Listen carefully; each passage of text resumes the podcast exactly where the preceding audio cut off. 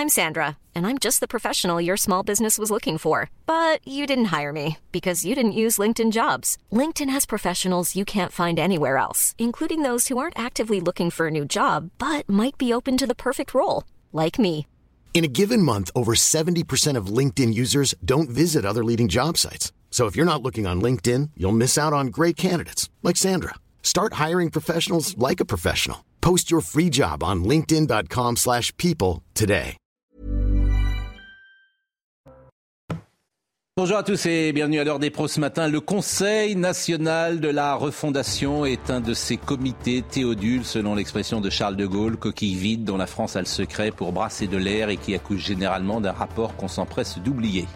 En revanche, ce Conseil, auquel personne ou pas grand-chose ne participe parce qu'au fond plus personne n'y croit, ce Conseil permettra à Emmanuel Macron d'entrer dans son costume favori, l'homme qui parle.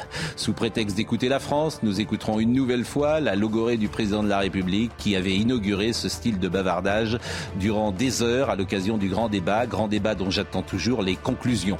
Le plaisir verbal du président Macron n'est plus à démontrer, pas un Français n'imagine qu'il va sortir un truc de ce rendez-vous à Marcoussis qui se déroulera à huis clos alors qu'il était question de transparence et de revitaliser la démocratie. Bref, on n'entendra que le chef de l'État, c'est ce qu'il préfère, je parle, vous écoutez, circulez, il n'y a rien à voir. Il est 9h, Audrey Berthaud.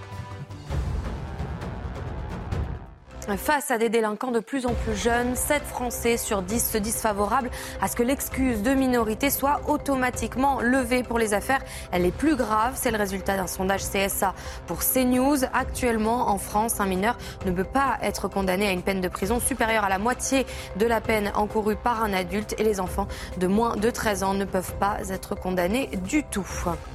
Leclerc et Système U réclament à Total de lui vendre le carburant avec la remise de 20 centimes. Il dénonce une distorsion de concurrence. Le groupe ne propose en effet sa remise qu'aux clients de son réseau. Pour justifier leur demande, les deux distributeurs mettent en avant leur présence dans des zones rurales où Total Énergie est peu présent.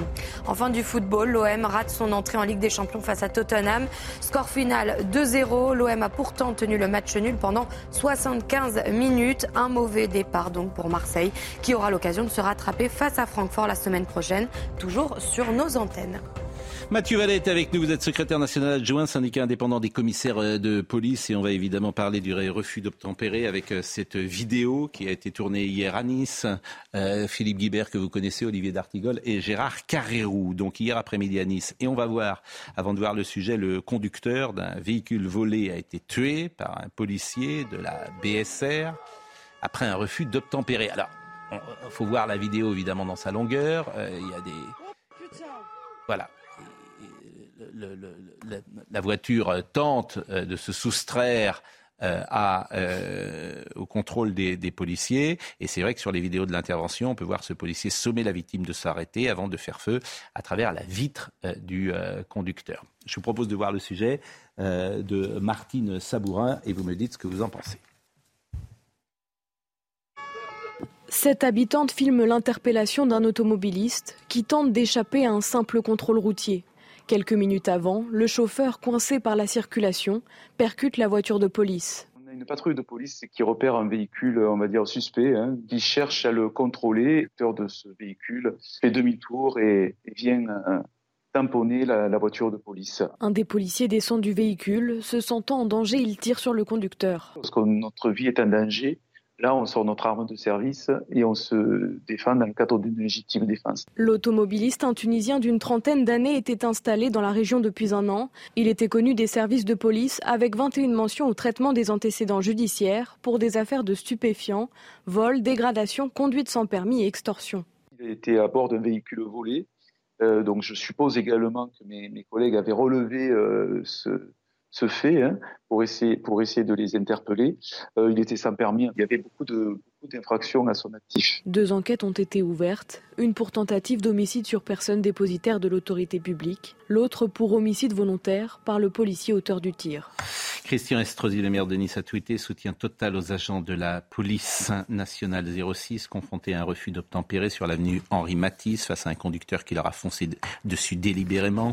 Ils ont dû faire usage de leurs armes pour le neutraliser. Les refus d'obtempérer sont un délit et se multiplient, ajoute-t-il. Ces dernières 24 heures, notre police de Nice a été, notre police municipale de Nice a été confrontée à deux refus d'obtempérer particulièrement violents. Face à cette recrudescence, il faut être derrière nos policiers. Et Antoine, Anthony Boré, qui est le premier adjoint au maire de Nice, a dit aux côtés de la police nationale, rue Henri Matisse, qui a dû ouvrir le feu sur un individu sans permis à bord d'un véhicule volé. L'individu a refusé d'obtempérer à la sortie de la voie rapide et a foncé avec son véhicule sur les fonctionnaires de police. Alors, avant d'entamer le débat, bien évidemment, quelles que soient les conditions de d'arrestation, de, de, refus d'obtempérer, euh, il y a des drames, des drames humains, et que personne, évidemment, euh, lorsqu'il y a un mort, euh, ce qui est le cas ici, on ne peut qu'avoir un minimum de compassion, quel que soit le passé judiciaire de l'homme dont on parle. Alors cette vidéo, évidemment, Mathieu Vallet, elle est toujours difficile à décrypter parce que forcément, c'est pas ce qui se passe avant, c'est pas ce qui se passe après. Votre travail est tellement difficile, c'est tellement rude ce que vous vivez sur euh, le, terrain, surtout en ce moment, qu'effectivement, euh, instinctivement, on a toujours envie, en tout cas c'est mon cas, d'être derrière les policiers.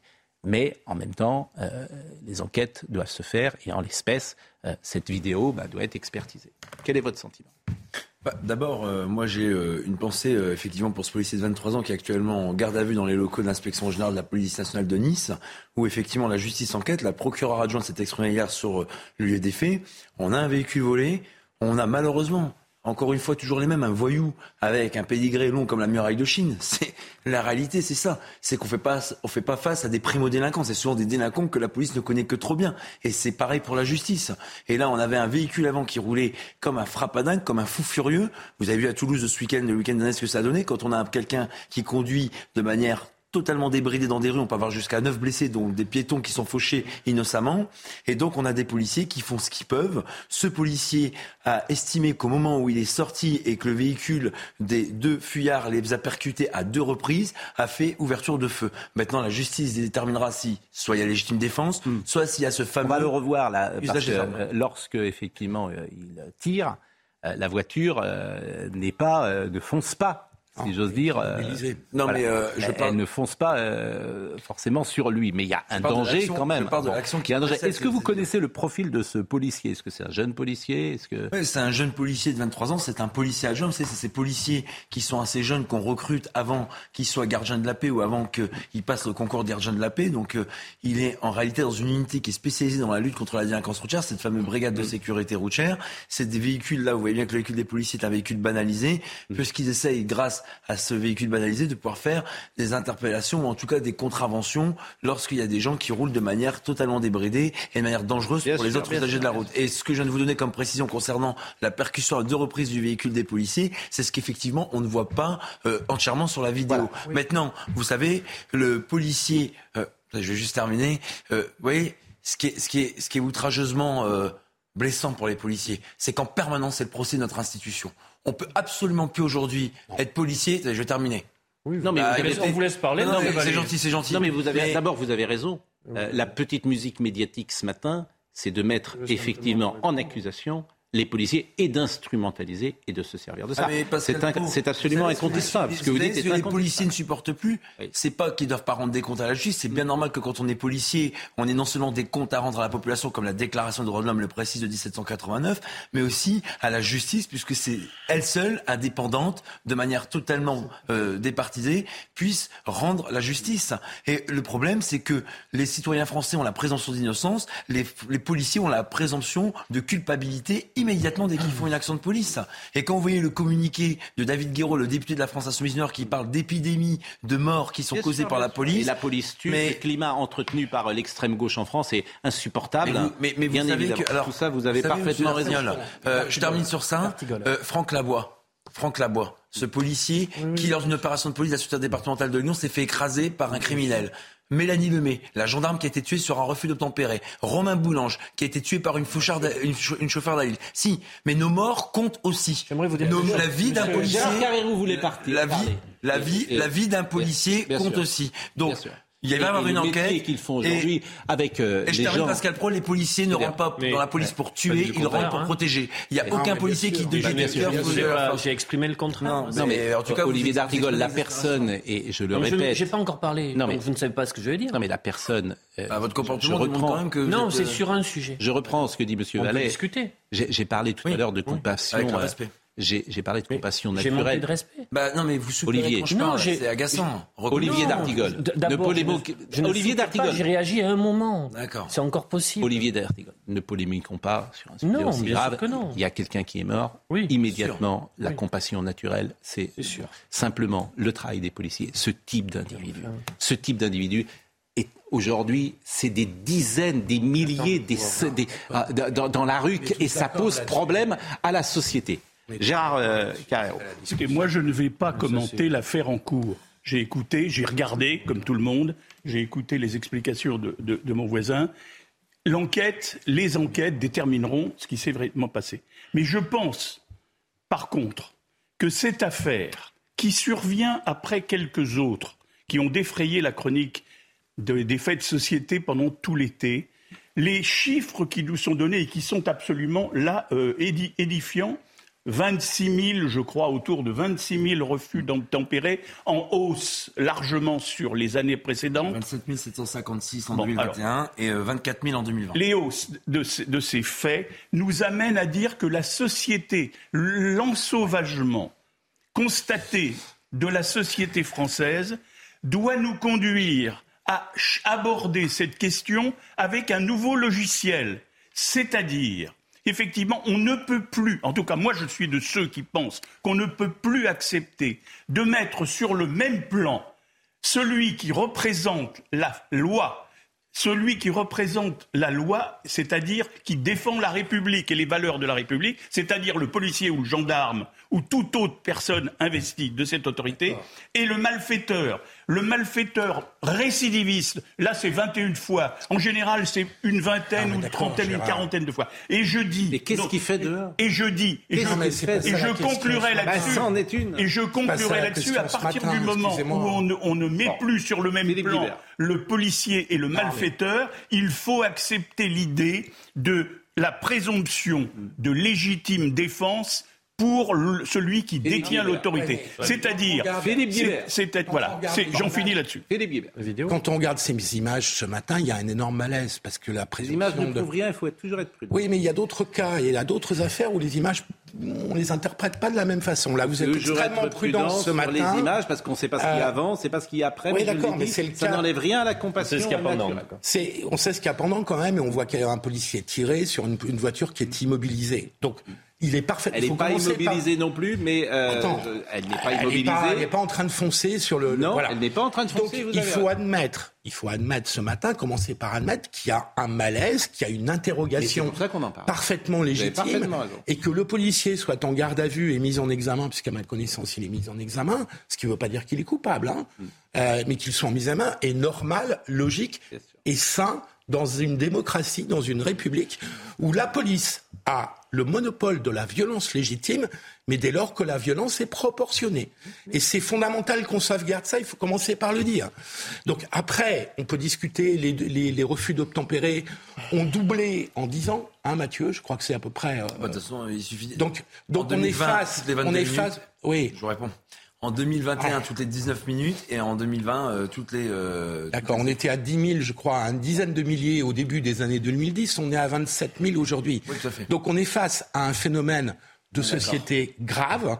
Je crois que le nombre de, de cas où la violence intervient de la part du policier, euh, est absolument minime. Je crois que c'est moins 150 à peu près. C'est moins de 1%.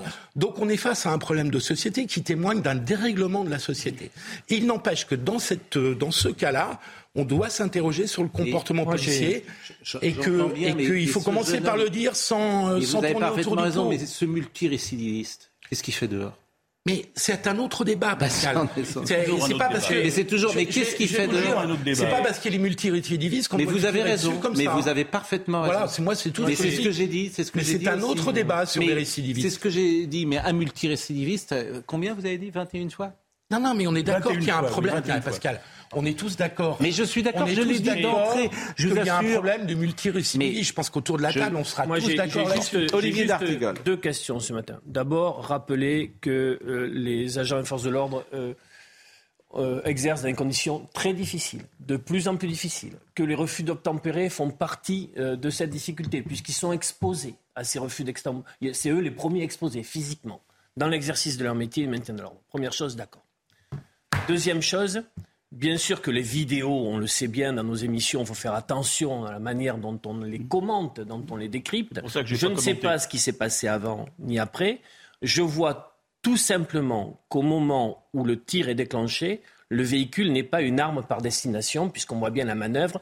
Dans ce moment-là, il ne semble pas que la voiture mette en danger euh, le fonctionnaire. Euh, moi, j'ai deux questions juste à poser. la première, c'est un constat. Quel que soit le pédigré de la personne qui est dans ce véhicule, même si elle a euh, un casier judiciaire long comme le bras, comme vous l'avez dit, rien ne mérite de perdre la vie dans de telles conditions. Ça, c'est une première chose. Et moi, mes pensées, elles vont d'abord pour la victime et la famille de la victime. Deuxième question, mais c'est trop tôt pour le dire. Est-ce que, bien sûr, des fois, ça se joue un quart de seconde, le fait d'enclencher un tir? Il peut y avoir tout tous les règlements, etc., c'est quelque chose qu'on ne peut pas imaginer. C'est vertigineux comme décision. Je dis simplement qu'il y a du recrutement aujourd'hui, il y a de la formation. Heureusement, elle est passée à un an. le temps de formation était plus court avant. Mais est-ce que ces jeunes fonctionnaires euh, confrontés certainement à un stress, à des conditions, à des conditions de travail. Est-ce qu'ils sont, euh, une comme syndicalistes, est-ce que c'est une bonne question. Est-ce que est-ce qu'il n'y a pas un âge, un sujet là-dessus Voilà. Est-ce qu'il n'y a pas une question? À 23 vous voyez, ans, là où je soupirais, c'est simplement parce que j'ai beaucoup de respect pour vos métiers. Je ne veux pas être dans la polémique avec vous. Mathieu Vallet, c'est une vraie question. Est-ce que est-ce que les gens euh, qui sont sur le terrain dans cette fonction-là on pourrait imaginer qu'ils aient plus d'expérience. Ça, c'est une vraie question.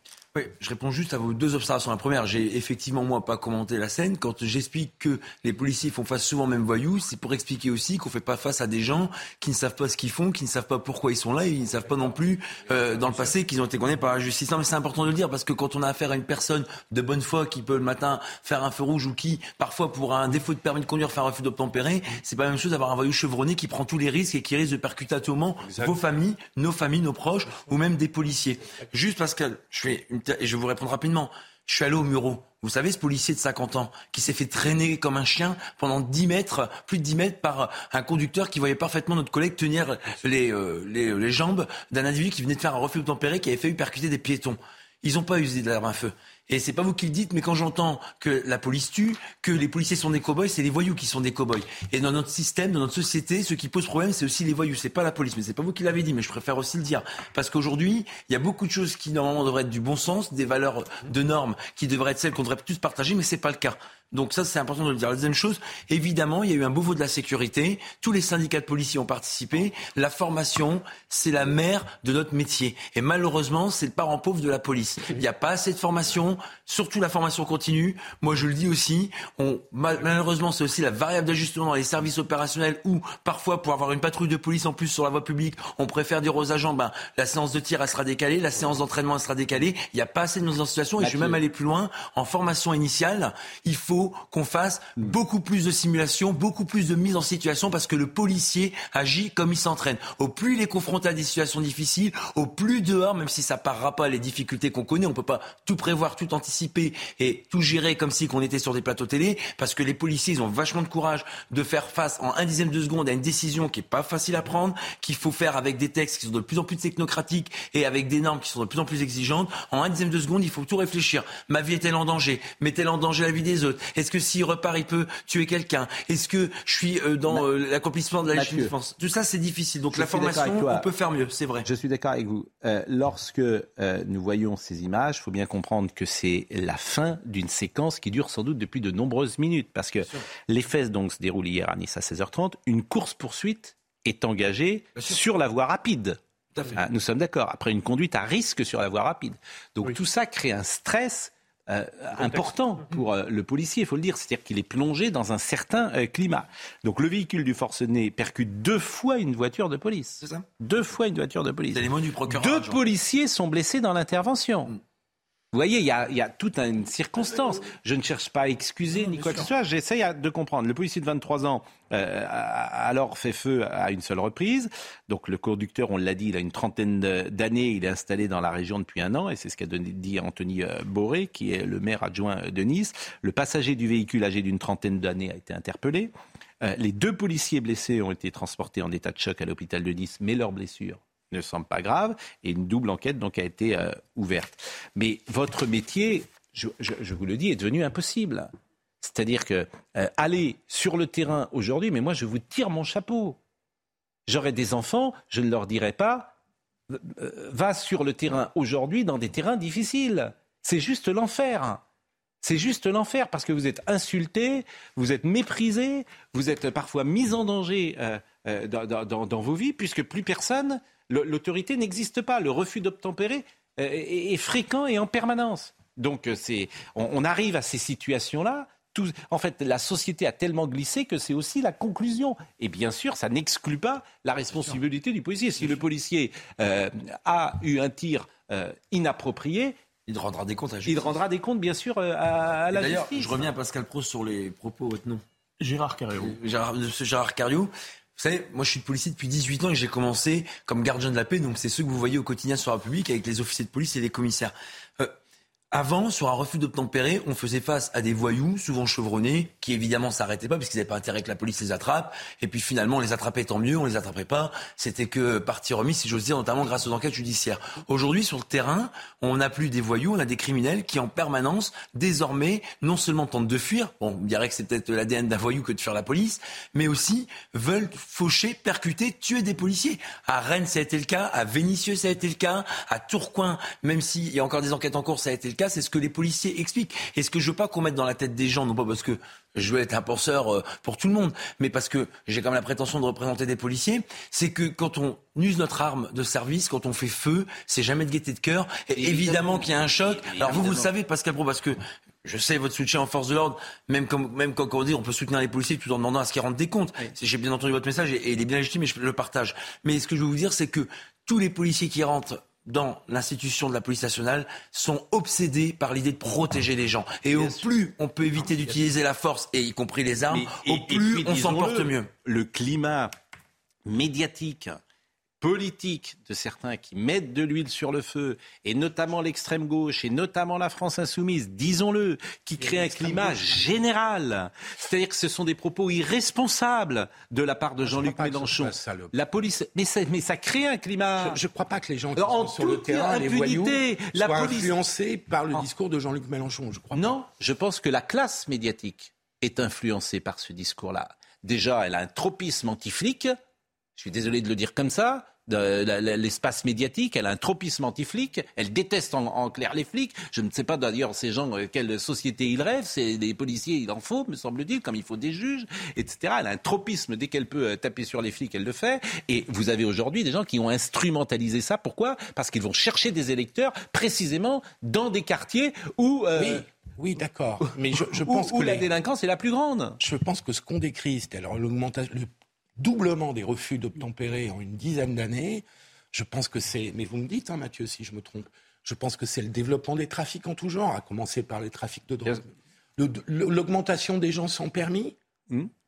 qui, euh, qui, fait qu'il y a des gens qui roulent et aussitôt qu'ils voient un policier, ils fuient. Et puis l'absence de réponse pénale, pardonnez-moi de le dire comme ça, on en revient toujours à ça. Et donc c'est à ça Il y a, quelqu'un qui, qui, a 23 et il est dehors il, faudra connaître, il faudra connaître son pédigré et Moi, je voudrais, je voudrais savoir. Il, faudra expliquer pourquoi, il est. le, mot logiciel, ça fait plusieurs fois que je l'entends. On a tout essayé. Si vous ne changez pas de logiciel, oui, mais c'est quoi le nouveau logiciel hein? C'est quoi le nouveau logiciel? Tolérance zéro. oui, mais ça, ça c'est des mots, Pascal. La personne, la personne, la personne au-delà de 5 récidives, elle sort plus jamais. Plus jamais. D'accord. Voilà. Mais il faut avoir les places de prison, il faut avoir les centres de, on fait des, de rétention pour les mineurs, il faut avoir... Euh, Une fois, deux fois, trois fois, quatre fois, cinq fois, six fois, il y a un moment, tu sors plus.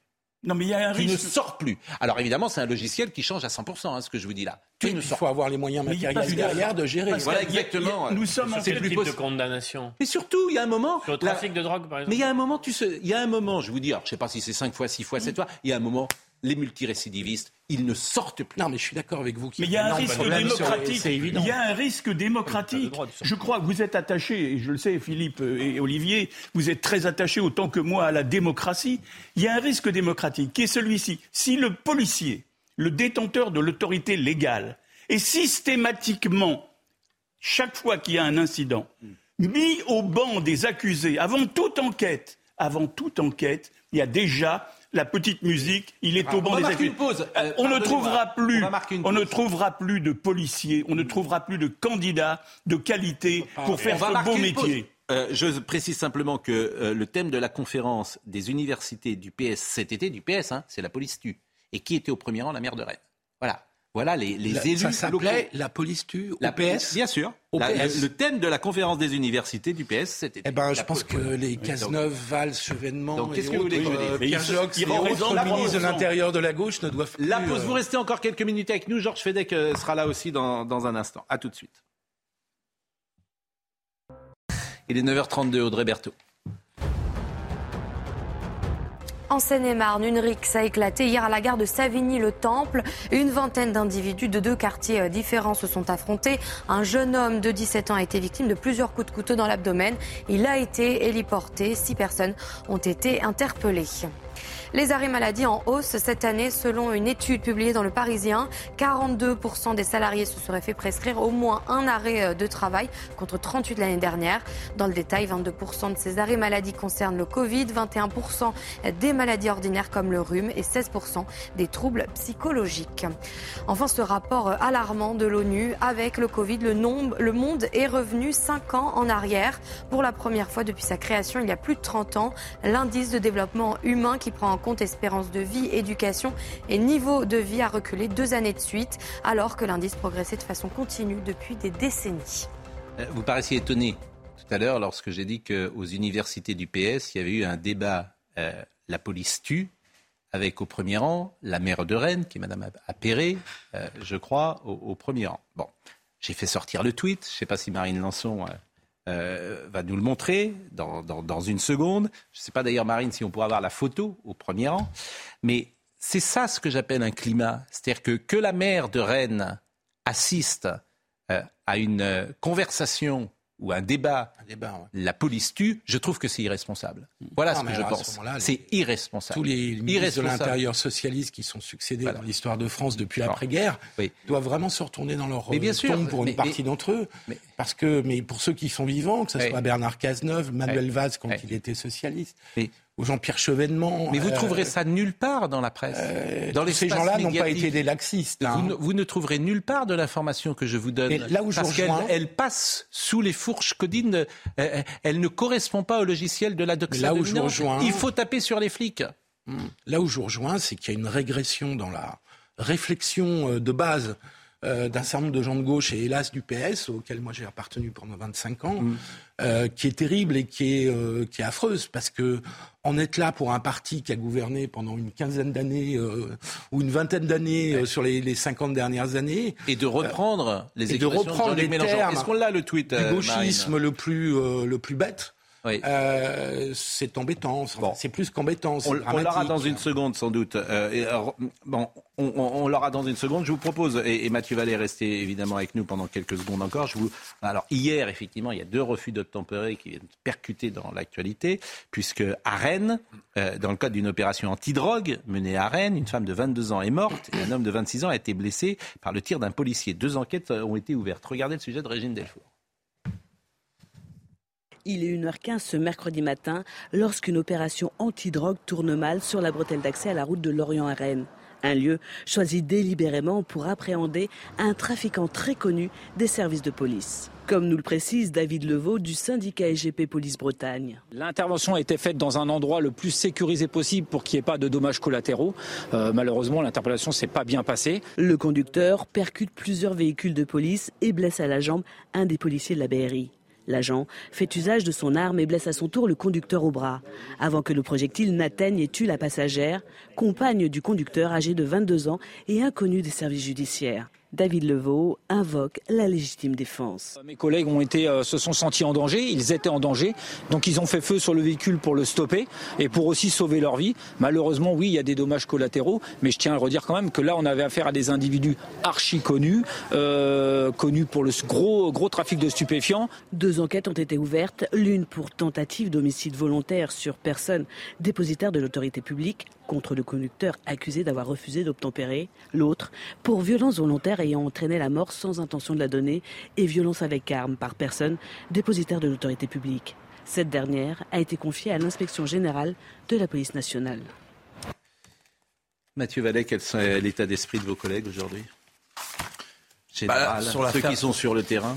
Sur l'affaire de Rennes, merci d'avoir rappelé, c'est des policiers de la brigade de recherche et d'intervention de la police judiciaire de Nantes qui étaient sur un gros dossier, hein, parce que vous savez que à ce niveau-là, ils gèrent les narcotrafiquants et la grande criminalité. Ils font d'ailleurs des affaires de plus en plus conséquentes avec des saisies de plus en plus importantes et des démantèlements de réseau de plus en plus lourds. Et donc, euh, bah, l'état d'esprit du policier aujourd'hui, c'est que on fait face à un climat nauséabond, à un climat malsain. Et vous avez raison de le rappeler. En réalité, la police, effectivement, doit rendre des comptes. La police est là pour protéger le peuple. Et vous savez, Pascal Pro, je sais que vous le savez, et sur le plateau aussi, qu'une grande partie de nos policiers sont issus du peuple. C'est souvent des gamins de classe ouvrière. C'est souvent des enfants qui, pour 2000 euros par mois, ben, protègent la paix publique. Et d'une certaine manière, l'état d'esprit, c'est que, d'abord, être une cible, c'est pas une vue d'esprit. Vous savez, on n'oublie pas Jean-Baptiste Savage et Jessica Schneider qui ont été assassinés en juin 2016 à Magnanville par euh, la Rossia Balin devant leur enfant. La mère a été euh, égorgée devant un petit-fils quand même de 3 ans. Et puis, vous savez, on sait que aujourd'hui, euh, une partie des gens minoritaires et de la classe politique n'est pas dans la recherche de la vérité, elle est dans le discrédit permanent de la police nationale. Je suis d'accord avec vous. Et je rappelle qu'il y a un homme qui est mis en examen pour homicide volontaire. Oui, pour l'affaire du, tiré. pour l'affaire du Pont Neuf. Je ne sais pas d'ailleurs si vous avez des informations sur ce jeune homme. Est-ce que vous le suivez? Il avait quel âge? il a 25 ans. Bon, voilà. C'est un gardien de paix qui était originaire de la Réunion, qui est reparti chez lui. Et, il est euh, reparti là, à la Il est reparti. Bah, si vous voulez, il a un contrôle judiciaire qui est très strict. Il peut pas euh, côtoyer ses collègues. Il peut pas retourner dans son service où il est affecté à la préfecture de police de et Paris. il est mis en examen pour homicide volontaire, ce qui me paraît absolument incroyable. Euh, là encore, de, homicide volontaire. Donc il y a une voiture qui lui fonce dessus. La qualification peut changer. J'entends bien, mais là aussi il y a un climat. Donc je remercie Mathieu Vallée. On va recevoir Georges Fenech parce que là aussi, euh, pour vous montrer le, climat qui existe aujourd'hui en France et parfois dans la justice. J'ai appris, j'ai appris cette chose folle ce matin, que vous n'entendrez, euh, je pense, nulle part. Il y a une enquête sur le maintien de l'ordre euh, des manifestations Gilets jaunes. C'est-à-dire qu'un juge d'instruction va enquêter sur le maintien de l'ordre de l'ex-préfet de police Didier Lallemand au sujet des manifestations de Gilets jaunes à Paris fin 2019. C'est un vrai sujet. Je peux terminer durant lesquels certains auraient été nassés selon la plainte de deux figures des Gilets jaunes. La plainte a été déposée par euh, deux euh, co-organisateurs de la manifestation du 16 novembre 2019. Euh, et, effectivement, ça n'arrive jamais. Jamais ça arrive, ce type de choses. les nasses sont une horreur y compris pour le maintien de l'ordre C'est un vrai, c'est un vrai sujet. Et les hein. fonctionnaires de police, c'est même parce qu'ils n'ont pas l'initiative de faire les NAS, on leur demande, surtout dans des situations compliquées. Oui, enfin, les NAS sont. Mais non, tu peux pas quitter. Alors, tu vas, tu vas manifester tranquillement. Tu te fais attaquer par. Non, il n'y a pas de manifestation tranquille. Mais malheureusement, il y en a. Ça, c'est pas vrai. J'aimerais bien revenir. Ce n'est pas vrai. Mais j'aimerais. Mais à cause de qui? Ce Les casseurs ce que, vous dites, ce que vous dites. Ce que je veux te dire, c'est qu'on a pu manifester pendant des années le 1er mai tranquillement, avec nos enfants sur les épaules, et qu'à partir du moment où les casseurs se sont imposés, euh, on est dans des situations eh infernales. Eh c'est des et les NAS, c'est quand tu as des gens qui sont venus avec aucune C'est les casseurs qui sont nassés, c'est pas. Ah non, euh, mais non, ça c'est inexact. Ah. C'est inexact. Tu as des manifestants qui sont nassés et qui voudraient partir pour se mettre en, sécurité qui ne on va en parler on va en parler en tout cas on va en parler tout, mais oui, cas, mais j'ai retrouvé le tweet parce que ça n'a pas été c'est pas euh, voilà. Le tweet il est signé de Corinne Nara Siguin voilà, Nara Siguin, c'est une euh, jeune femme qui est réunionneuse, euh, qui euh, est secrétaire nationale à la coordination numéro 2 du Parti socialiste. C'est pas n'importe qui cette dame. Voilà ce qu'elle a écrit, débat très riche et pertinent sur un sujet complexe et que les socialistes doivent prendre à bras le corps, la police républicaine, son rôle, son fonctionnement, son rapport aux citoyens. Merci hashtag les jeunes socialistes d'avoir organisé cette controverse. La police tue avec Madame Appéré au premier rang. Eh bien quand Point d'interrogation. Ah non, mais je... veux bien que vous défendiez le PS. Oh bah, il en est là. Je le défends. il en est là. Il en est là pour ça. Je vais vous dire que ces gens Ces gens, je ne sais pas quelle société ils veulent. Je ne sais pas. Ils sont irresponsables. Et ce n'est pas étonnant qu'ils terminent à moins de 2% quand on est euh, dans cet état-là. Voilà. Je suis, désolé de vous le dire. Je suis désolé de vous le dire. Parfaitement d'accord avec vous. Merci euh, Mathieu Vallet. Euh, et à l'instant, donc Georges Fenech nous rejoint sur ce plateau. Et Georges, je l'ai appelé ce matin parce que j'ai découvert cette information. Pour tout vous dire, c'est une information du Figaro ce matin qui est donc surprenante puisque un juge d'instruction, bonjour Georges, bonjour. va donc enquêter sur les pratiques de maintien de l'ordre de l'ex préfet euh, de police Didier Lallemand, accusé par deux figures de Gilets jaunes de les avoir mis en danger en les nassant et empêchés de manifester à Paris euh, en 2019. Fait rarissime, je lis hein, le Figaro, ce magistrat va se pencher sur la légalité au regard du droit pénal de la gestion globale de cette manifestation, alors que la justice ne s'intéresse habituellement euh, qu'à des pratiques individuelles comme des tirs litigieux de lanceurs de balles de défense. C'est-à-dire que là, on va prendre la, comment dire, globalement le, le plan. Il y a eu une discussion, Pascal, sur la doctrine sur la doctrine. Oui, mais ça, c'est un juge. Non, mais c'est un, débat. Il y a un débat qui est légitime. Et vous ne m'empêcherez pas de penser qu'effectivement, certains juges font parfois de la politique. Mais je donne la parole à Georges Fenech. Dites-nous tout. Oui, Maître Georges d'accord. C'est d'être un peu clair parce que c'est un peu complexe sur un plan euh, du droit, je dirais, de la procédure. Qu'est-ce qui s'est passé? Il y a eu deux plaintes, effectivement, de deux manifestants qui ont été euh, euh, pendant une manifestation, donc qui se plaignent d'avoir été privés de la liberté d'aller et venir, qui est une liberté fondamentale. Bon. Le parquet, à l'époque, M. Rébietz, classe sans suite. Il dit il n'y a pas d'infraction. D'accord? Ensuite de quoi, les deux plaignants déposent une plainte avec conscience de partie c'est-à-dire qu'on saisit un juge d'instruction directement. Juge d'instruction communique au parquet, le parquet dit euh, il refuse d'informer. Il ne faut pas informer, ça sert à rien puisqu'il n'y a pas d'infraction. C'est là que le parquet, à mon avis, commet, commet une erreur. Parce que le juge d'instruction, lui, applique une jurisprudence, vous voyez, c'est un peu compliqué, hein, de la Cour de cassation, qui dit que pour refuser d'informer, n'est-ce pas, il faut que, à supposer que les faits soient établis, il n'y ait pas d'infraction. Imaginons, par exemple, euh, un exemple simple, une femme dépose plainte contre son mari pour vol d'effets personnels. Ben, là, c'est refus d'informer parce qu'il n'y a pas de vol entre époux. À supposer qu'il lui ait piqué ses affaires, il n'y a pas d'infraction pénale. Mais là, le juge d'instruction qui va instruire. Non, non, mais il n'y a pas de vol entre époux, vous ne savez pas. Ah ça, Donc, euh, ça, je pense que ah c'est quand même l'information du matin. Ah il a pas changé beaucoup de choses. J'ai le sentiment que certains. Oui, bah, J'aurais peut-être pas dû le rappeler cette jurisprudence. le sentiment que certains couples ne vivent pas la situation comme vous l'avez dit. Donc, je fais le, juge le juge d'instruction, j'ai fait cette parenthèse, le juge d'instruction est obligé d'instruire. C'est ça que je suis en train de vous dire. Hmm. Il est obligé. Mais oui, alors il y a peut-être des raisons politiques. Ça ne, veut, pas être naïf. Ça, ne, veut pas dire que l'infraction est constituée, ça ne veut pas dire que le préfet allemand va être mis en examen, hmm. mais il ne peut pas faire autrement que d'instruire cette oui, affaire. Oui, il ne peut pas faire autrement. Euh, Alors ça met, ça met en cause effectivement le, le, schéma national. Ça serait, intéressant de voir le, ça serait intéressant de voir le profil du juge. Ce qui est vrai, c'est qu'avec le, mouvement, avec le mouvement des Gilets jaunes, c'était même un peu avant, il y a eu ce qu'on appelait un changement de doctrine. Voilà. Avant, euh, la, la, la spécificité spécificité française était de ne pas aller au contact. C'était d'ailleurs une méthode qui était euh, plutôt euh, reconnue et qui a inspiré d'autres euh, modèles de force de l'ordre. Puis on a été confronté à non pas à des manifestants mais à des casseurs, à des casseurs qui n'ont rien à voir avec la revendication sociale. Et je vous le redis, ces NAS hmm. mettent des manifestants pacifiques dans une situation où ils ne peuvent pas quitter les cortèges. Moi, j'ai beaucoup de copains qui me disent, mais de toute façon, Olivier, on n'y va plus. on ne va pas se taper une manif où ça va partir dans, en... Le schéma national de maintien à prix a été revu suite à une décision du Conseil d'État. Et le préfet allemand a, été... le préfet allemand a beaucoup aimé les NAS. ce que je veux vous dire, c'est qu'il n'y a pas forcément de volonté de s'en prendre à la préfecture ou à la police. Mais ça arrive juste au moment où le préfet allemand n'est plus préfet, comme par hasard. Oui. Bah, oui, bah oui. Ne soyons pas naïfs. Peut-être. Ah, ah, ah, Peut-être qu'il y a des arrière-pensées. ne soyons pas naïfs dans tous les sens. Ne soyons Il y a un vrai débat quand même sur le fond. Puisque hein. nous avons un large chapitre aujourd'hui, euh, justice-police, euh, le sondage CSA sur la délinquance euh, est intéressant. Sur, suite à l'agression d'une vieille dame à Cannes, un sondage du CSA démontre que 71% des Français sont favorables à la levée automatique de l'excuse de minorité pour les affaires de délinquance grave.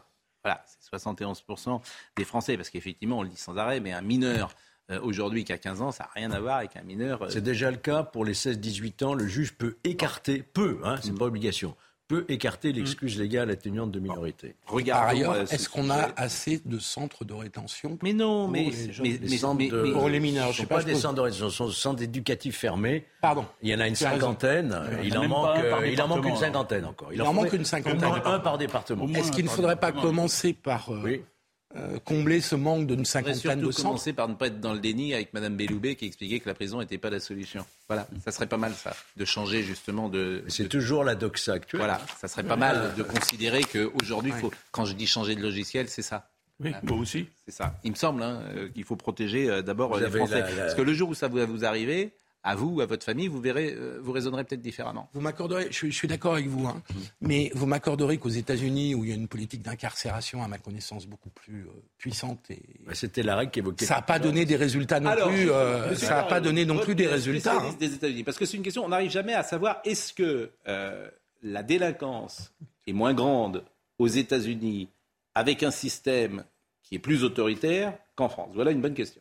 Elle n'est pas moins grande qu'en France, elle est, elle est plus grande qu'en France. Si on prend les chiffres proportionnellement, elle est plus grande. Ce qu'on peut se dire, c'est s'il n'y avait pas dans la société américaine, j'en viens, je peux vous dire qu'elle est de plus en plus violente y compris même sur le plan politique, les uns contre les autres. Donc s'il n'y avait pas des lois répressives comme celle sur la tolérance zéro, je pense qu'il y aurait encore plus de malfaiteurs qu'il n'y a aux États-Unis arrêtés. J'ai entendu tout à l'heure dire à la quatrième ou cinquième fois, il faut mettre hors d'état, quoi.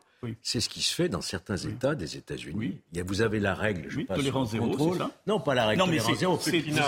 Vous avez, la règle three strikes and you are out. À la qui n'a aucun effet sur la délinquance et la grande criminalité. Si tu prends les États, pardon, euh, mais si tu prends les États où la peine de mort de réclusion définitive. Hmm ce qui fait que vous avez aujourd'hui un million de détenus aux États-Unis. Et reporté à notre population, si on appliquait cette règle, on n'aurait pas 60 000, 600 000 détenus. Est-ce que tu es d'accord avec moi Je ne suis pas d'accord avec la dureté de la loi. N'a aucun effet sur euh, la délinquance et, la, et la, grande criminalité. Si tu prends des États où la peine de mort existe et des, des États où elle n'existe pas, ça n'a aucun effet sur la réalité de la, criminalité. La peine de mort n'a jamais été dissuasive. Voilà. Les études l'ont montré. il s'agit de la prison. Dont la question on était parle sur la, de la privation de liberté. Bon, voyons le sujet sur l'excuse de minorité qu'on pourrait lever.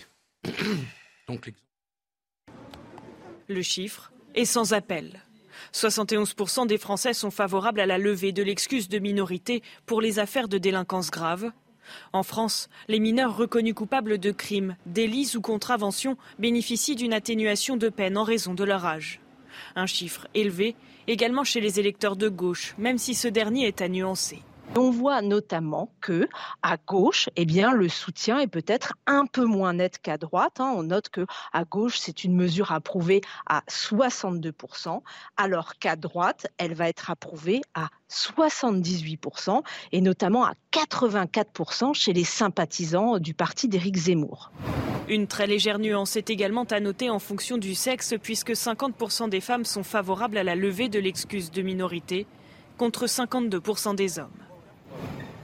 Je voudrais rappeler quand même que sous Nicolas Sarkozy, on est allé beaucoup plus loin, puisque nous avions créé des tribunaux correctionnels pour les mm. mineurs de 16 à 18 ans. C'est-à-dire qu'ils étaient jugés comme des majeurs, pareil, mm. par un tribunal correctionnel, pas par un tribunal pour enfants. Bon, ça a été immédiatement abrogé par l'arrivée de François Hollande. Hein. Mais sur cette question d'excuses euh, atténuantes de minorité, on peut déjà l'écarter pour les 16-18 ans. On ne peut pas l'écarter pour les moins de 16 ans. Donc est-ce qu'il n'y a pas matière à réflexion, et ce sondage le montre, peut-être déjà à abaisser la majorité pénale de 16 à 15 ans? Certains le, sollicitent, hein, certains responsables politiques sont d'accord avec ça, c'est-à-dire de descendre à 15 ans. Et puis rendre plus difficile le fait de, ne pas écarter l'excuse légale atténuante, Il y a beaucoup de policiers. notamment pour des récidivistes. Il y a beaucoup de policiers qui sont en garde à vue en Seine-Saint-Denis, par exemple. 48 mmh. policiers du tribunal de Bobigny se mettent en arrêt euh, maladie pour dénoncer leurs mauvaises conditions de travail. Mmh. C'est quasiment la moitié des agents travaillant au tribunal judiciaire de Bobigny. Il y a 98 policiers qui travaillent habituellement. Il y en a 48 en arrêt de travail. Vous vous rendez compte, la France? En fait, euh, est-ce que vous vous rendez compte, la France, l'état de la France, en fait? L'état de notre pays, en fait, c'est terrifiant. C'est terrifiant. Voyez le sujet. Voici l'un des couloirs menant aux cellules du tribunal de Bobigny, inondé. Ici, un rat se promène sur les bureaux des agents de police.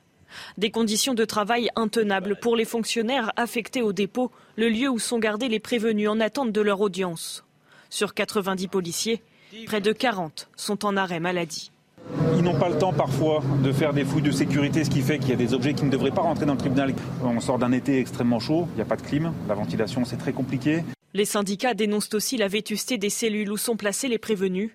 Venu constater les conditions dans lesquelles travaillent les policiers, le sénateur Thierry Ménian demande une intervention plus concrète de l'État. Les villes ne pourront pas tout faire. Donc il est nécessaire, et surtout en Seine-Saint-Denis, de donner des, forces supplémentaires à, la police. Ils travaillent dans des conditions déplorables. On sait, l'esprit républicain en Seine-Saint-Denis, euh, euh, s'il y a un endroit où on s'en prend aux, aux forces de police, c'est vraiment en Seine-Saint-Denis. La préfecture de police confirme que la baisse des effectifs, conjuguée à l'augmentation de l'activité judiciaire, est à l'origine de la surcharge de travail dont souffrent les policiers, mais que la situation serait provisoire. Des concertations sont en cours et des travaux d'extension et de réfection des locaux ont débuté. Dans deux jours, Madame Borne elle nous a parlé du char à voile et que Madame euh, Pannier-Runachier, euh, elle nous demande de fermer la porte des magasins. Vous vous rendez compte, ce gouvernement qui est incapable de résoudre les vrais problèmes? Non mais, vous vous rendez compte de l'état de la France? Est-ce que non mais, je veux dire, c'est effrayant en fait. Ce pays, il est, ce pays, il est par terre. C'est effrayant ce que nous voyons chaque matin. L'hôpital, la justice, la police. Et, on nous bassine sur le char à voile ou le jet privé. Vous trouvez que c'est sérieux? Au, plus haut niveau de l'État Mais écoutez, c'est pas, ce n'est plus possible. Et on fait un CNR ce matin qui sert absolument à rien. Sinon pour, sinon pour écouter Emmanuel Macron qui parlera tout seul. Il y a eu un projet de loi en Conseil des ministres. Et là, il, a, regardez, il, a, euh, il y a 15 milliards d'euros qui sont des le de moyens supplémentaires pour les regardez, policiers. À Marc Rôle, le meilleur rôle, c'est celui-là. En direct, Emmanuel Macron, il parle, il parle, il parle, il parle, il parle. Moi, donc voilà. Alors moi, et les 15 milliards du projet de loi euh, sur les, moyens de la police, ça. Euh, ça sert même pas. On peut le laisser, euh, on peut le laisser sans parole. Hein. Je veux dire, on, on, on, peut le laisser sans parole. ça serait exactement la même chose. mais quand il nous dit que la Californie, la, Seine-Saint-Denis, c'est un peu notre Californie à nous, franchement, moi je préfère la Californie. Sans hein. la mer. Non, mais ce qui est vrai, c'est que l'État. Non, mais c'est incroyable. si on prend le 93, si on prend 93. L'État défaillant, c'est incroyable quand même. de, des commissariats de certains services d'hôpitaux et de l'école, qui devraient être quand même des, services publics forts et puissants dans des territoires de cette nature-là, c'est l'horreur. C'est l'horreur. Un, jeune, un jeune euh, fonctionnaire de police qui rentre dans le métier, bon, euh, avec les tensions qu'on devine, qui, qui, qui prend son poste le matin, c'est terrifiant. On va marquer une pause. Et euh, vous l'avez dit. pourquoi pas du Après, ça un, comité de Théodule, vous l'avez dit ce matin. Je pense que c'est un nouveau machin, effectivement, qui n'a aucune chance d'être une plus-value pour la démocratie. D'ailleurs, la plupart ont refusé d'y participer. Il y a des instances. Mais parce que plus personne n'y croit, en fait. Plus personne. Ben c'est bien, bien que c'est un contournement. Parce qu'il va rester 4 ans. Hein pour Emmanuel Macron. Plus personne. On, sait que comme il parle, il parle, il parle. S'il n'y a pas de dissolution avant, et s'il n'y a pas de. Il y aura une dissolution avant. Hein. La pause, Madame, Messieurs, la pause, la pause, la pause. Je n'avais pas dit au revoir à l'antenne à euh, Olivier D'Artigol. Il nous a quittés pendant, euh, pour la fin de cette émission et, on est content de recevoir Robert Ménard, le maire de Béziers. D'abord, on est content parce que euh, on ne dit pas que du bien du président de la République, donc ça va rééquilibrer puisque vous êtes Ce mec est une catastrophe. J'ai cru quand même que les vacances allaient le calmer mais pour repartir en vacances ah parce qu'il faut y rester. Mais moi, je trouve que c'est bien parce que j'ai été tout à l'heure un peu dur. Regardez, il est en train de parler, le président de la République. Et c'est vrai que c'est toujours délicat, sans doute, parce que c'est le président de la République. Il faut prendre des, je veux dire, faut être respectueux de la fonction, mais il parle beaucoup et parfois il agit moins. Donc tu es parfois un peu agacé de cela. Que je m'en suis pas aperçu? Tu es parfois agacé de ces discours fleuves qui n'en finissent pas, où il y a que lui qui parle, où il n'écoute pas et qui se passe rien. Tu es agacé par ça. Mais il est 10 heures et Audrey Berthaud nous donne les infos et après euh, on en parle ensemble. À Nice, un homme a été tué euh, par un policier après un refus d'obtempérer. Euh, le policier a été placé euh, en garde à vue. Le conducteur du véhicule zigzaguait sur une voie rapide et n'a pas voulu s'arrêter. Le véhicule était volé. Deux enquêtes ont été ouvertes, une contre le conducteur, l'autre contre le policier. Au Canada, le dernier suspect des attaques à l'arme blanche est mort après son arrestation. Les policiers traqués depuis dimanche, Miles Sanderson, 32 ans. Il est soupçonné d'avoir tué 10 personnes avec son frère.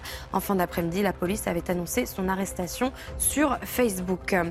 Enfin, regardez euh, cette image. C'est la rentrée pour la royauté britannique. Kate et William ont accompagné leurs enfants hier dans une nouvelle école.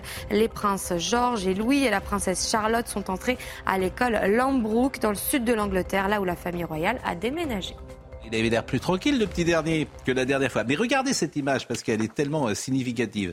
Vous avez le président de la République euh, qui parle euh, en ce moment. Donc il est à Marcoussis, d'ailleurs, c'est là où, dans l'Essonne. Là. Et alors, il y a des gens, ils l'écoutent même pas. Au c'est quand même très étrange que cette, que cette, que cette image. Le président a souri et va donc rejoindre.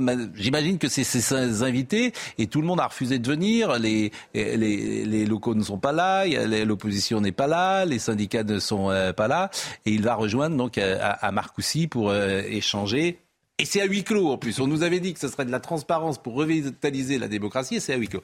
Donc je disais qu'on est un peu agacé parce qu'on a eu pas mal de sujets où on voit l'état de la France aujourd'hui, l'état de la France avec les refus d'obtempérer, l'état de la France dans les commissariats, l'état de la France dans le euh, comment dire dans, dans, les commissaires, dans la police, dans la justice, dans l'école, dans l'hôpital. Et on nous parle de char à voile. Voilà, la, première ministre, Madame Borne, elle lui dit euh, Christophe Galtier euh, n'a pas pris conscience du réchauffement climatique. Donc on souligne un petit décalage qui peut exister. Mais c'est pas un petit décalage, c'est un, gouffre. Moi, j'ai rien contre le principe, c'est trouver des lieux où on discute avec les gens plutôt que de se taper dessus. Je pense qu'on est tous d'accord pour dire que c'est bien. Mais le problème, c'est l'histoire de la France. L'histoire de la France, on a cessé lui, euh, le chef de l'État actuel comme les autres, de nous inviter des gadgets. Il y a quelque chose, il y a le Conseil économique euh, et, social, et environnemental, je crois que c'est ça. Qui sert à rien. Attends, il sert à rien. On y on, a passé sa vie à y recaser des mecs qui étaient les battus des élections. Un mec, tu savais plus quoi en faire. C'est la troisième chambre du Parlement quand même. Oui, mais enfin, c'est dans le fait. Personne ne sait à quoi ça sert. Tout le monde s'en contrefou. E? Tout le monde s'en contrefou. Et c'était tes amis dont tu savais pas quoi faire. Tu les avais privés d'un truc. Tu les, tu les mettais là. Bien sûr. Et dans un pays où tu as en plus une espèce de somme, euh, la ville, euh, l'agglomération, le département, la région, l'État, l'Europe, mm. tu as envie de trucs. Ça sert à quoi alors ce Conseil national de la refondation? J'en sais rien. Moi, je, honnêtement, si, si au moins c'était ouvert à, d'autres gens, mais là on va y retrouver moins que ce qu'il espérait, mais toujours les mêmes figures, toujours les mêmes têtes, pour entendre toujours les mêmes discours.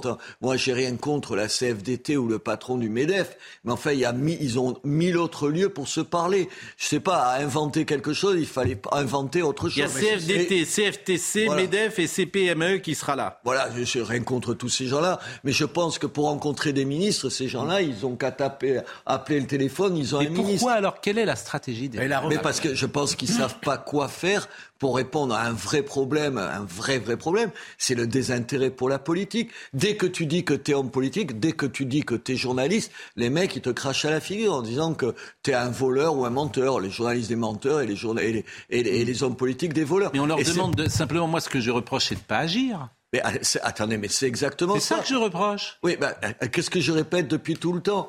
Alors vous me dites, moi je, je m'en fous quand les gens proposent des choses concrètes, mm. je, si elles sont utiles, c'est bien. Quand ça sert à rien, je le dis mm. aussi. Bien sûr que c'est un problème. Mais par exemple, on a fait le thème du nucléaire. Oui. On a souligné que les décisions qui ont été prises sont mauvaises depuis euh, dix ans. Que là où on en est, c'est parce que, entre autres, on a fermé Fessenheim et entre autres parce qu'Emmanuel Macron euh, n'a pas été performant sur la stratégie nucléaire. C'est factuel ce que je dis là. Ah oui, mais tout le... attendez, vous croyez que je suis en désaccord Voilà, c'est attendez, mais alors c'est beaucoup plus important parce que ces décisions qui ont été prises ne sont pas bonnes. Elles ont, été prises pourquoi? Pour des raisons idéologiques. Il fallait en, finir avec le nucléaire et plus pratique, mais plus concrètement, plus basiquement, plus minablement, parce qu'on voulait, on voulait faire plaisir aux écolos, on, les voulait dans le gouvernement et on était prêt à s'asseoir sur toutes ces précédentes initiatives qui se rapprochent de près ou de loin à ce CNR. Ça a été un échec. Rappelez-vous la Convention citoyenne sur le climat. Ça a accouché de quoi? Une souris. Rappelez-vous le grand débat, le grand débat national tiré au sort avec des le cahier des doléances. Tiré au sort des gens. Mais ça, ça n'aboutit à rien.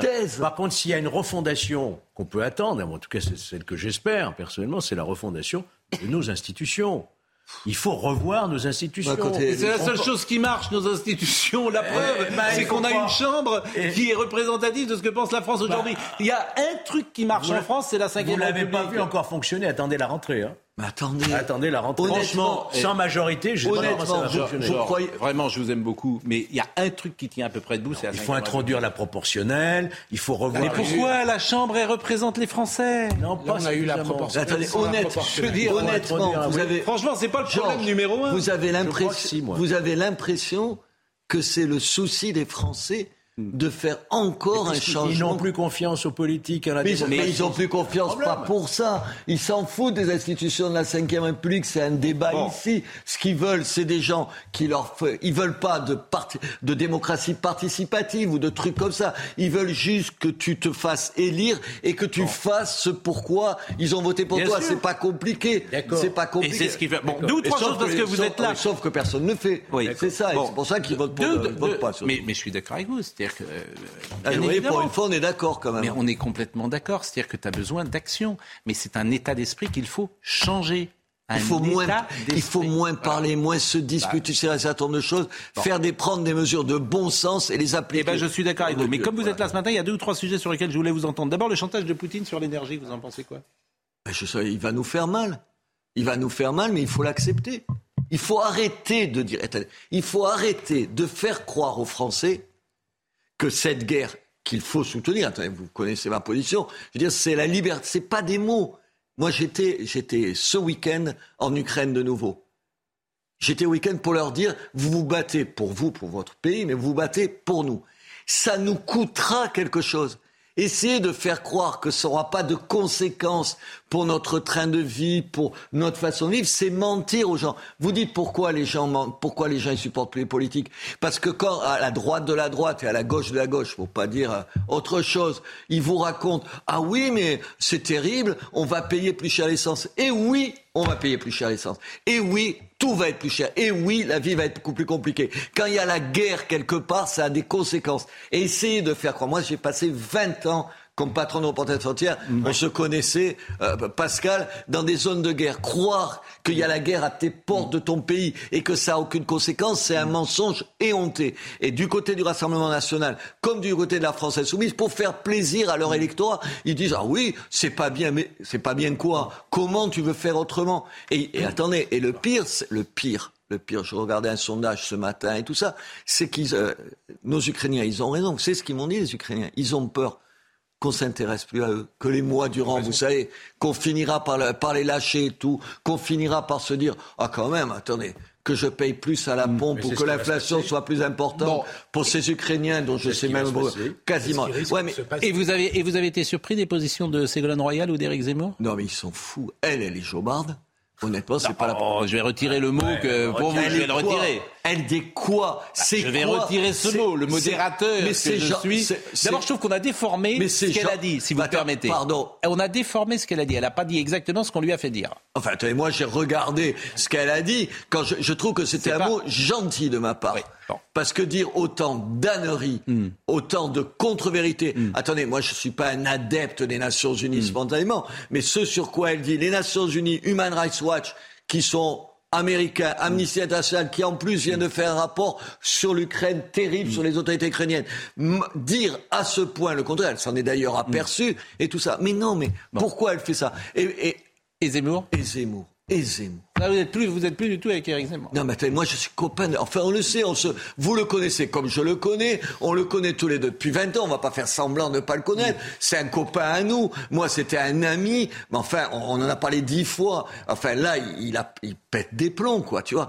Tout ça, ils détestent tellement les Américains, ces gens-là. Ils les détestent à ce point avec une petite fascination pour Poutine. Mais attendez, d'abord, ils détestent les Américains. Donc tous les ennemis des Américains, l'ennemi de mes ennemis sont mes amis. Et en plus, ils ont une fascination pour les régimes autoritaires. Attendez, on est journaliste ici. En Ukraine, vous savez ce que je leur ai dit? Je leur ai dit, vous vous battez pour nous et vous vous battez, vous vous battez. Vous voyez pourquoi je vous dis que vous êtes journaliste. Vous vous battez pour les Russes. Vous vous souvenez? Je vous ai appelé à l'époque et tout. Il y a un journal, le seul journal indépendant à Moscou, il s'appelle Novaya Gazeta. Le seul. Tout le reste, ils adorent. Depuis 2000, il y a cinq de leurs journalistes qui ont été assassinés. Ça, c'est pas je te menace comme ça et tout ça. Je veux dire, ces gens-là, le combat qui se mène en Ukraine, c'est aussi pour eux. Mais bien sûr, il n'y a même pas de d'un dictateur. Il n'y a pas de discussion ah non, il y a pas de discussion. qui est Poutine. il n'y a pas de non, non, non, non. Vous recevez Ségolène Royal, là vous la recevez, vous lui demandez de dire une phrase toute simple. Vous faites remarquer la même chose avec, euh, euh je ne sais pas qui, euh, la Française soumise ou, ou, ou, la droite, Marine Le Pen ou Éric Zemmour, et vous leur dites, dites-moi, Monsieur Poutine est un dictateur. Dites-leur, demandez-leur juste de dire dans leur bouche ça. Mm. On prend les paris là sur Mélenchon. Vous pensez qu'ils ne le diront pas? Mais aucun ne le dira. Bah, ça leur écorche la bouche de le mm. dire. Mm. Et il est quoi Il est quoi ce garçon? Il est quoi d'autre? Ça s'appelle comment? Pourquoi ils le disent pas? Pourquoi il, y a mille précautions oratoires? Vous savez, comme tous ces hommes politiques qui répondent jamais à tes questions, qui répondent à côté. Mais euh, tenez, faites le test. Vous, vous pouvez le faire. Vous leur demandez au cas. Vous envoyez une équipe, vous leur dites Monsieur Poutine est un dictateur. La prochaine question. Est-ce que Vladimir Poutine Et il est, quoi est un dictateur Au 4, au 4. On verra. Bon, euh, euh, je me dis parfois si vous aviez des responsabilités. Non, mais si vous aviez des responsabilités au plus haut niveau, je me dis est-ce que vous auriez ce langage-là? Quand je dis que euh, les, faut changer de logiciel. À chaque fois que je vous écoute, je me dis que vous incarnez ce changement de logiciel, non pas tant d'ailleurs par ce que, que vous proposez parfois, mais par l'état d'esprit que vous manifestez. C'est ça le changement de logiciel. C'est-à-dire que vous dites les choses. parler aussi. Voilà. Mais oui, c'est ça. C'est exactement ça. C'est-à-dire qu'on change de logiciel. On dit les choses. On dit les choses directement, concrètement, et euh, on avance comme ça. On discute, on peut ne pas être d'accord. Et, alors je me dis, si Robert Ménard, je dis n'importe quoi, vous seriez Premier ministre, Peut-être que vous n'auriez plus cette liberté de parole. Peut-être que vous ne pourriez plus dire ça. Peut-être que l'administration, vous ne pourriez pas la bouger. Peut-être que, en fait, peut-être qu'on ne peut rien faire lorsqu'on arrive au plus haut niveau de l'État. Moi, je, me suis, hein, je... me suis posé cette question. Je me suis dit, euh, parce qu'on me l'a dit, alors vous allez voir, en deux temps. Parce qu'on me l'a dit à la mairie. On m'a dit, ouais, mais quand tu es dans l'opposition, tu peux dire ce que tu veux. Honnêtement, je fais ce que je dis. Mais c'est plus facile dans une mairie. Alors la question, c'est ça. La seule question. Parce qu'avec l'administration euh, française, vous êtes par exemple Premier ministre, vous avez Bercy avec vous, vous avez les techniciens, etc. Vous les bougez pas. Hein. La, seule... Vous les bougez pas. Hein. La seule question qui va et où j'ai pas de réponse. La réforme de l'État, euh, ça va être. La, la seule, parce que je me suis posé exactement la question. Le truc, c'est se dire, est-ce que ce que tu peux faire au niveau d'une ville, ça pourrait être reconductible au niveau d'un pays. Mm. Longtemps, je me suis dit, mais non, c'est exactement, mm. c'est plus compliqué. Enfin, je, moi, j'ai tout un tas de choses. Voter le budget de la France, honnêtement, je vous le dis de vous à moi, j'y comprends rien, quoi, tu vois. Et je pense qu'il y a les trois quarts des députés qui ne mm. comprennent rien. Pourquoi Vous êtes capable de le lire, vous, le budget de la France Mais c'est pour ça que moi, les techniciens de Bercy ont le pouvoir. et attendez, donc je me suis... C'est exactement Donc je me suis dit, je me suis dit... Parce qu'il faudrait y comprendre tout. Faudrait, faudrait que ce soit très simple, en fait. Mais on va te dire, ah oui, c'est plus compliqué. Mais le, le problème, on me l'a dit à la ville. On m'a dit à la ville, un budget, la ville et la c'est 400 millions. Vous allez rien y comprendre. Au bout d'un moment, j'ai compris comment, finalement, c'était des comptes d'épicier comme à la maison. C'était mais pas beaucoup mais je plus compliqué que ça. Eh, mais nous, on voilà. peut dire, on pourrait dire, bon. Poutine c'est un dictateur, c'est un criminel de guerre. Mais si un chef d'État, Joe Biden ou Macron dit ça, il n'y a plus de dialogue possible avec un criminel de guerre. Oui, alors il le dirait peut-être pas comme ça. Vous avez raison. Mais là, vous avez raison. Vous diriez pas, c'est un dictateur. Alors, autre chose sur lequel. Sauf que les quatre que j'ai cités, aucun au pouvoir et déjà ils sont pas capables de le dire quand même. Autre chose sur euh, sur laquelle je voulais vous entendre ce matin c'est euh, la nouvelle offre souverainiste. on ferait. Alors aujourd'hui, bon, c'est vrai que souvent, Ménard varie. On peut le dire comme ça.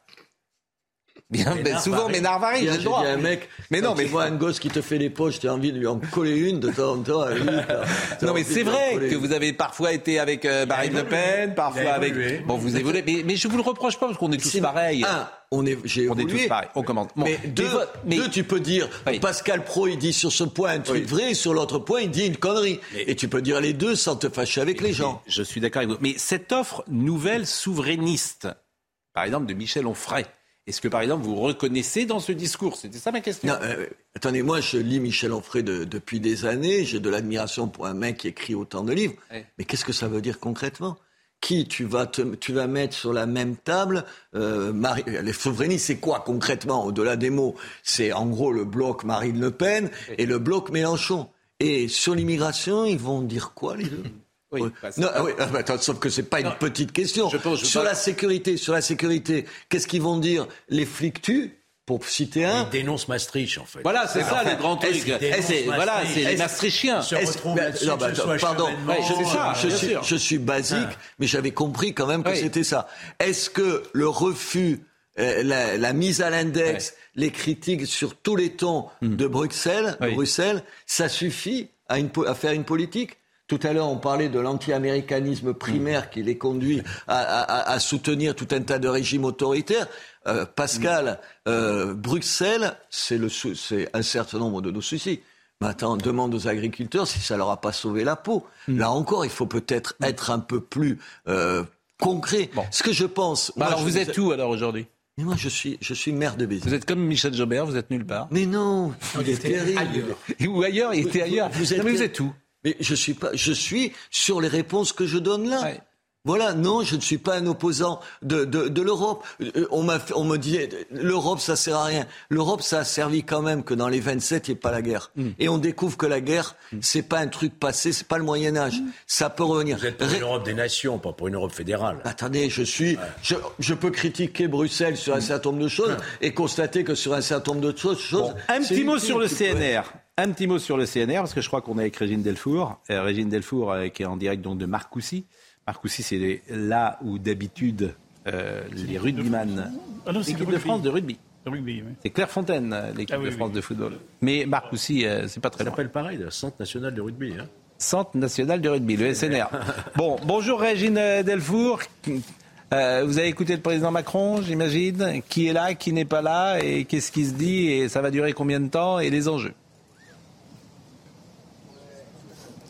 Oui, bonjour Pascal. Alors oui, le président est arrivé euh, aux alentours de 10 heures. Il nous a parlé pendant 10 minutes. Alors il parle de rebâtir hein, du consensus sur la situation de la France, hein, notamment sur deux enjeux très importants, hein, la transition euh, démographique et climatique. Alors il veut évidemment euh, des forces vives, il les appelle les représentants des, forces, des forces vives au cœur des débats.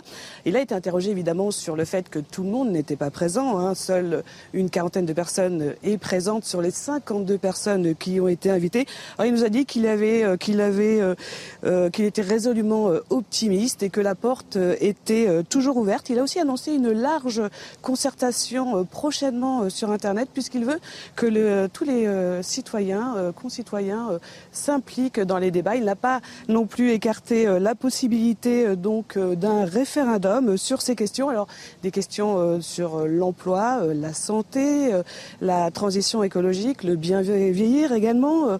Euh, une journée donc qui va euh, être jusqu'à 18 heures, alors où des, syndicats hein, sont là, seuls trois syndicats à la CFDT euh, et aussi l'UNSA qui sont là. il y a beaucoup d'associations d'élus. Hein. Et puis alors c'est une c'est une consultation qui est à huis clos. François Sauvadé nous a dit qu'on leur avait demandé de poser leur portable à l'arrivée. Moi, je sens qu'il y a une grande fébrilité. Une quand même, fébrilité au niveau du, c'est très intéressant. Comme... Euh, vous entendez parler de référendum, vous entendez parler de l'article 49.3, vous, vous entendez parler de consultation des citoyens par Internet. On sent qu'il y a une prise de conscience que le pouvoir n'est plus ce qu'il était mm. et que donc on cherche d'autres issues. Et la rentrée va être extrêmement difficile. Moi, c'est comme ça, je ressens une grande fébrilité. Mm. Et je trouve intéressant quand même, c'est plusieurs fois qu'Emmanuel Macron fait allusion au référendum. Mm. Est-ce que c'est du bluff, une norme qui est brandie pour dire au Parlement, bah, écoutez, si vous ne faites pas passer les réformes, moi je pourrais les faire passer par référendum. C'est ça. Bah, je vois pas laquelle réforme. Bah, franchement, je ne vois pas une référendum qu'il ne pourrait pas faire passer, par exemple, sur la retraite. Si vous allez euh, au référendum, il va pas mieux la faire passer par, euh, par le référendum, hein, si vous me permettez. Hein. Mais un des seuls syndicalistes qui se sont rendus aujourd'hui donc à Marcoussis, qui n'est pas, pas rien, c'est Michel Berger de la CFDT. Interrogé ce matin sur RTL sur la réforme des retraites, dont on dit qu'elle va être lancée de manière imminente, lui qui apparaît comme le seul syndicaliste important qui pourrait éventuellement composer euh, ou co-construire avec le gouvernement, il a dit ceci, je le cite. Non absolu, il l'a dit à plusieurs reprises, non au report de l'âge légal, ça serait mettre le feu au pays. C'est clairement non.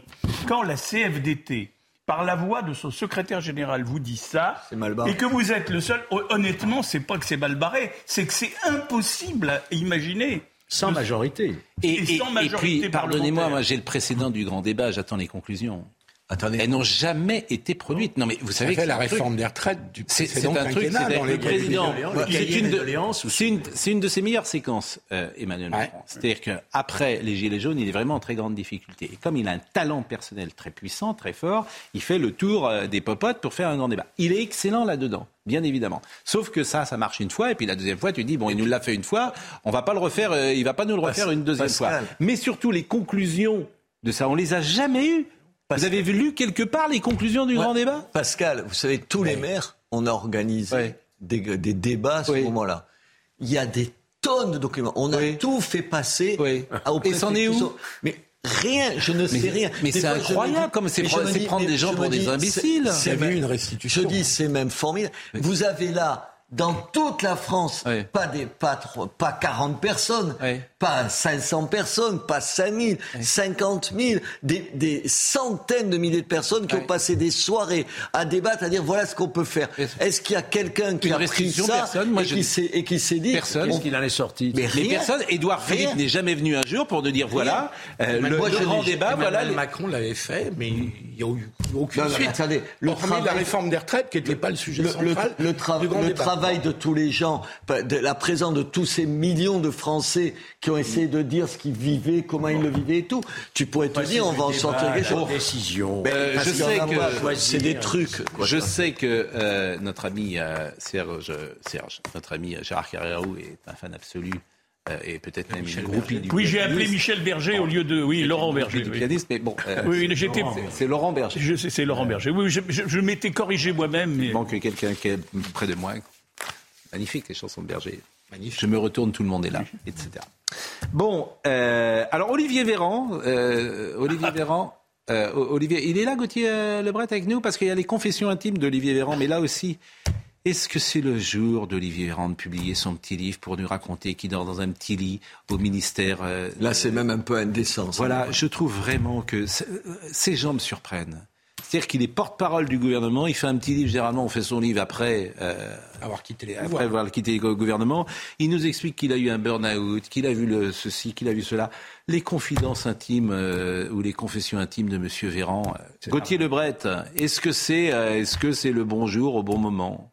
Ah, Vous avez tout résumé, Pascal. Bonjour, cher Pascal. Effectivement, certains français pourront juger euh, cela indécent de dire, alors on va le citer euh, précisément, hein, j'ai vécu dans mon appartement de fonction à 30 mètres de mon bureau, un appart dans son jus avec un lit à matelas orthopédique qui grince des années 80. Il dit aussi qu'il gagne 6500 euros net par mois. Et puis effectivement, il y a cet épisode du burn-out où il dit j'ai touché du doigt le burn-out, je crois, un matin vers la fin de la première vague, entre un conseil de défense et un conseil des ministres dans le parc de l'Élysée. J'ai eu des vertiges, de profondes nausées les jambes qui flageolent. À l'époque, je dormais trois heures par nuit, je sautais plein de repas. Le stress était permanent. Puis j'ai regardé les arbres, j'ai soufflé et c'est reparti sur le coup. Ensuite, je me suis mis à la méditation ça m'a beaucoup aidé. On rappelle quand même que c'est une vraie maladie, hein, le burn-out, et qu'il suffit pas de regarder les arbres pour, euh, pour s'en remettre, surtout de la part d'un ancien médecin. Et il y a une autre partie, euh, plus sanitaire, hein, dans euh, le livre et l'interview ce matin au Parisien d'Olivier Véran, où effectivement il revient sur... il fait plusieurs mea culpa d'ailleurs, Olivier Véran. Sur les masques, il dit on s'est trompé, purement et simplement, mais aussi sur plusieurs décisions qui paraissent bien ridicules aujourd'hui, absurdes. Par exemple, effectivement, sur la réouverture des terrasses, vous savez, où il fallait séparer les tables par des bacs à fleurs ou des plexiglas. Donc aujourd'hui, on peut même, même en rire parce que c'est effectivement plutôt cocasse. Et puis, il tacle aussi Didier Raoult. Didier Raoult, vous le savez, qui est dans la tourmente. Il parle d'un MacGyver déguisé en chaman. Je ne sais pas si c'est le moment. Euh, je vous assure, c'est. Il y a un profil psychologique chez certains qui. Non, mais c'est un vrai problème sur leur coupure avec les gens. Honnêtement, tu te vois dire aux Français je, en gros, je ne gagne que 6500 euros par mois. Mais comment tu peux, comment tu peux le dire? Comment tu, tu dis pas Attendez, moi je trouve pas, je dis pas que c'est bien, pas bien, trop ou pas trop, c'est pas, c'est pas le problème. Mais juste t'en parle pas. Tu te plains pas de ça. Enfin, comment vous pouvez le faire quand les gens ils gagnent, s'ils gagnent? C'est euh, pas ça que j'ai relevé d'important. Attends, non, non, mais bien sûr, je comprends. Non, mais tu, j'ai relevé d'important quand même. Terminé. Euh, tu te plains de la qualité de ton lit. enfin, tu es tombé sur la Il faut quand même rappeler qu'Olivier Véran est en charge de la lutte contre l'épidémie. Hmm. C'était la défense, la guerre, etc. Et on apprend qu'il était à ce moment-là en pleine dépression, mm. burn-out, c'est-à-dire l'exercice du politique de décisionnel à ce niveau-là d'impact sur la, vie des Français. Et en même temps, on a quelqu'un qui n'a plus toute, toute sa capacité. C'est ça qui m'inquiète. Il faut, il faut leur et tu parles de ton lit qui grince. Et non, mais c'est ça. Non, mais il faut leur rappeler, personne n'a obligé d'être ministre. Moi, personne m'a obligé d'être maire. Je sûr. J'ai voulu l'être. Combien ça gagne un maire, tiens Comment Moi, je gagne exactement, je vais vous le dire, comme maire, euh, 3300 euh, euros net par mois, plus 1400 euros comme président de l'agglomération. Voilà, et je ne me plains pas. Bah, bien sûr. Mais je suis un maire qui, a, qui, a, diminué de 30% à la mairie et à l'aglo les indemnités que je devrais normalement toucher. Et honnêtement, ça va très bien. J'ai pas de problème Je veux pas tomber à bras raccourcis sur le, sur le gouvernement tous les matins, même si depuis la rentrée, on est, on est, à moi en tout cas, je suis assez rude, mais c'est vrai qu'il donne des verges pour euh, se faire battre. Oui, ce qui est gênant, c'est que c'est centré sur lui, visiblement, et oui, son propos. Évidemment. Parce qu'il sort un livre de réflexion sur les leçons de la pandémie. Ça s'appelle le narcissisme, ça. Et ça s'appelle Instagram, c'est TikTok. C'est assez répandu dans le sommet de l'État actuellement. Il a quelques qualités. C'est la maladie de l'époque. Hein. Il a sûrement plein de qualités, mais il est d'une arrogance. On se fait quand même supporter pendant un an. Hein. Oui, ah bah, il est ah pas arrogant. Bah, euh, moi, je, il veut pas venir non plus. Moi, ça fait partie de ceux qui veulent pas venir sur ce plateau. Mais j'en ai beaucoup, hein. Ah Monsieur Véran, euh, Monsieur Moretti. Oui. Que des amis. C'est incroyable. C'est incroyable de Ce que vous voulez que je dise, Monsieur Mélenchon, ils veulent pas venir. Ils veulent pas venir. Il y en a bon. qui viennent quand même. Comment? Oui, il y en a qui, viennent. Ah, Monsieur Darmanin vient. En fait, ceux qui sont très bons, ils viennent. Euh... c'est un, coup de pied de l'âne. Mais c'est vrai, il a Gérald Darmanin, il vient, il est très bon. Ils sont vous étiez là l'autre jour. tu vois, tu lui poses des questions, il est, il est très bon. il répond aux questions quand t'as pas peur. Et nous, on a posé des questions et on a posé des questions qui étaient pas faciles pour lui ce jour-là. On lui a dit voilà, au Stade de France, ce que vous avez dit, euh, euh, vous n'avez peut-être pas dit des choses exactes. Bon, on a fait notre métier et il a répondu. Et puis après, le téléspectateur choisit. Il reste 44 secondes. Je voulais vous simplement vous dire qu'à la rentrée le collège public Elsa Triolet à Saint-Denis a interdit le port des claquettes chaussettes pour des raisons de sécurité lorsque les élèves sont amenés à manipuler des produits chimiques. Alors, ce que je trouve extraordinaire, c'est qu'il y a des gens qui viennent en claquettes chaussettes à, l'école. Ben, ben, vous savez, les, grands, les rappeurs font ça, les claquettes. Vous savez ce que c'est qu'une claquette Une claquette. Vous savez pas ce que c'est qu'une claquette pour la chaussure Non. Non, mais vous vivez où? Vous savez pas Attendez. C'est ça. Alors, vous avez des Audrey, vous n'avez pas de claquette Ah oui. Une claquette. Bon. Pas trop alors, d'accord, d'accord. Ah ben voilà, c'est ça une claquette chaussette. Et Bon, et ce que je trouve extraordinaire, ça fait deux ou trois fois que j'en parle, les lois, les lois non écrites de la société, elles ont volé. Une loi non écrite, par exemple. J'étais avant-hier dans un magasin, dans un magasin, un, petit magasin de proximité où on achète des bananes, des poires et puis euh, de l'alimentation. Et il y avait une dame qui était là en disant Bon, Georges et Nicole euh, seront là. tout le rayon entendait. Et alors, moi, j'étais tout seul, je me suis barré, j'ai dit, et vous direz à Georges Nicole que je ne peux pas venir hein, ce week-end. Et regardez, bon, ça, c'est des lois non écrites. Tu parlais pas, tu parlais pas tout fort. C'est écrit nulle part que tu parles pas tout fort. Dans un rayon, il y a des gens. Pareil, et à l'école, tu n'entres pas en étant habillé n'importe comment. Dans un train aujourd'hui, mais c'est Parfois, c'est incroyable. Tu as un type. Alors, euh, les professionnels. Bon, alors, vous prendrez 22 euh, kilos de bois, euh, vous direz à Roger d'Abla. Bon, t'as envie de lui dire, mais, mais ça va, quoi. Je suis pas obligé d'avoir ta conversation. Bon, ça, c'est les lois. les règles implicites de la civilité. Les lois non écrites. Eh ben, elles ont explosé. Et les claquettes chaussettes, il y a des gens qui. Ça en fait partie. Audrey Berthaud, c'est à vous. Un juge va enquêter sur les pratiques de maintien de l'ordre de l'ex-préfet de police Didier Lallemand. Il est accusé par deux figures des Gilets jaunes de les avoir mis en danger en les empêchant de manifester à Paris fin 2019. Ils ont déposé plainte pour atteinte arbitraire à la liberté individuelle, entrave à la liberté de manifestation et mise en danger d'autrui. À Bagneux, dans les Hauts-de-Seine, un bus de la RATP a été euh, caillassé. Ça s'est passé mardi soir aux alentours de 22 heures.